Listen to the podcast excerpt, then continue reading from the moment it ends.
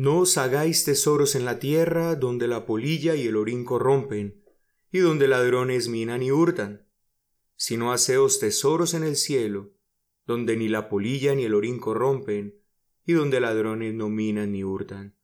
Porque donde esté vuestro tesoro, allí estará también vuestro corazón. Esta solemne advertencia la hace nuestro Señor Jesucristo no a este mundo, sino a los constituyentes del reino de los cielos, a los cuales Él mismo ha llamado anteriormente bienaventurados. Nuestro Señor en primera instancia apela al sentido común y nos dice que no nos hagamos tesoros en esta tierra porque ellos con facilidad se corrompen, con facilidad se pierden. No se necesita realmente una gran cantidad de espiritualidad para darnos cuenta de esta realidad. Y a la luz de los últimos acontecimientos, sí que podemos ver esto con nuestros propios ojos. Con qué facilidad llega un virus y echa todo a perder compañías cerradas, negocios terminados, grandes empresas al borde de la quiebra, sin contar la caída estrepitosa de la bolsa de valores. Hombres y mujeres que se han dedicado por años a hacer de su cuerpo un tesoro, para darse cuenta que la vejez llega y que pronto la muerte les alcanzará. Sí, el Señor apela a nuestro sentido común para mostrarnos la insensatez de dedicarnos a construir un mundo de tesoros aquí donde todo es tan incierto, donde todo tiene el sello de la corrupción, y además de esto, si lo vemos de manera espiritual, donde nada realmente llega a satisfacer por bastante tiempo. Hermanos, ¿qué argumento tan importante nos está dando aquí nuestro bendito Señor para que abandonemos esta tendencia interior de querer atesorar en esta tierra? Aquí todo, todo está sujeto a la polilla y al orín, y sea que se corrompa debido a ese proceso natural, o sea que se desvanezca debido a ese problema interior que tenemos de que nada satisface, todo aquí realmente llega a perecer. Pero hay algo mucho más serio en la enseñanza que da nuestro Señor aquí, y en esta usted y yo deberíamos tener particular cuidado. El Señor quiere hacernos conscientes del terrible peligro del poder de las cosas terrenales en nosotros, Observe con cuidado los términos que usa nuestro Señor. Donde esté vuestro tesoro, allí estará también vuestro corazón. El corazón. Esos son términos muy expresivos que emplea nuestro Señor a fin de inculcarnos la idea de ese control terrible que estas cosas tienden a ejercer sobre nosotros. ¿Acaso no somos conscientes de ello en el momento en que empezamos a pensar en esto? la tiranía de las personas, la tiranía del mundo. Todos de una u otra manera estamos envueltos en esto. Todos estamos bajo la garra de este poder terrible del mundo que realmente llegará a dominarnos, a menos que usted y yo no estemos al tanto de ello. ¿Qué poder dominador pueden llegar a tener las personas que son nuestros tesoros? Pero no solamente es poderoso, es además muy sutil y engañoso.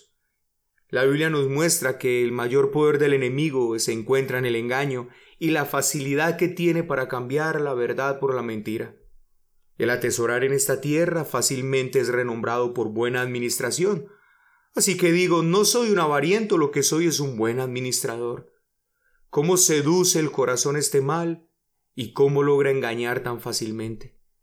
Solamente es dar una vuelta por el mundo de la farándula y ver cantidad de hombres y mujeres completamente seducidos por los tesoros de este mundo.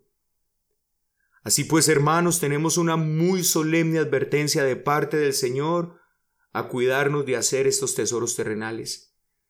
Pero el Señor en este pasaje no solo nos advierte del peligro al que usted y yo estamos sometidos diariamente, sino que también nos hace un solemne llamado a dedicarnos a hacer tesoros, pero tesoros celestiales.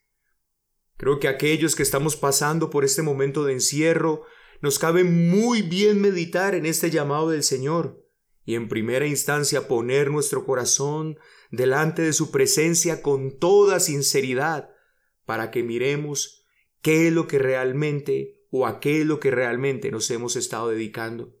Y si ha sido de hacernos tesoros terrenales, sean estos los que sean, que hoy mismo vengamos en arrepentimiento delante de nuestro Señor, y más bien entonces dedicarnos a hacer tesoros en el cielo.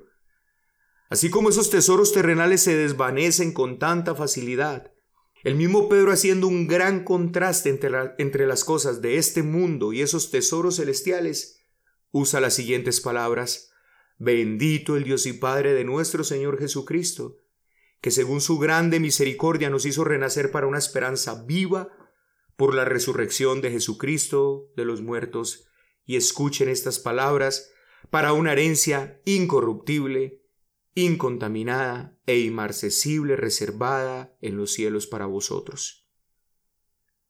Es a cultivar esta herencia incorruptible, incontaminada e inmarcesible el llamado que tanto nuestro Señor como el apóstol Pedro nos están haciendo. Qué buena oportunidad la que tenemos ahora de trabajar, pero no por esa comida que perece, sino por la comida que a vida eterna permanece. Qué ocasión nos está brindando el Señor ahora de redoblar esfuerzos en dedicarnos a atesorar aquellas cosas que nunca el óxido podrá destruir y que ladrones jamás podrán robar. Así que deseo terminar con esto, mis hermanos.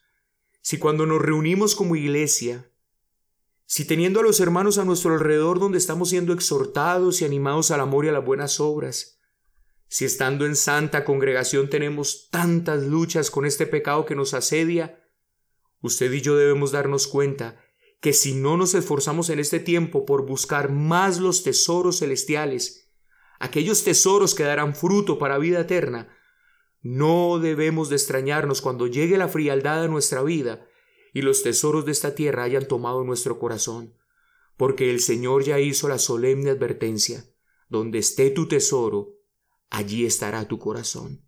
Dios nos guarde y nos ayude. Bendiciones.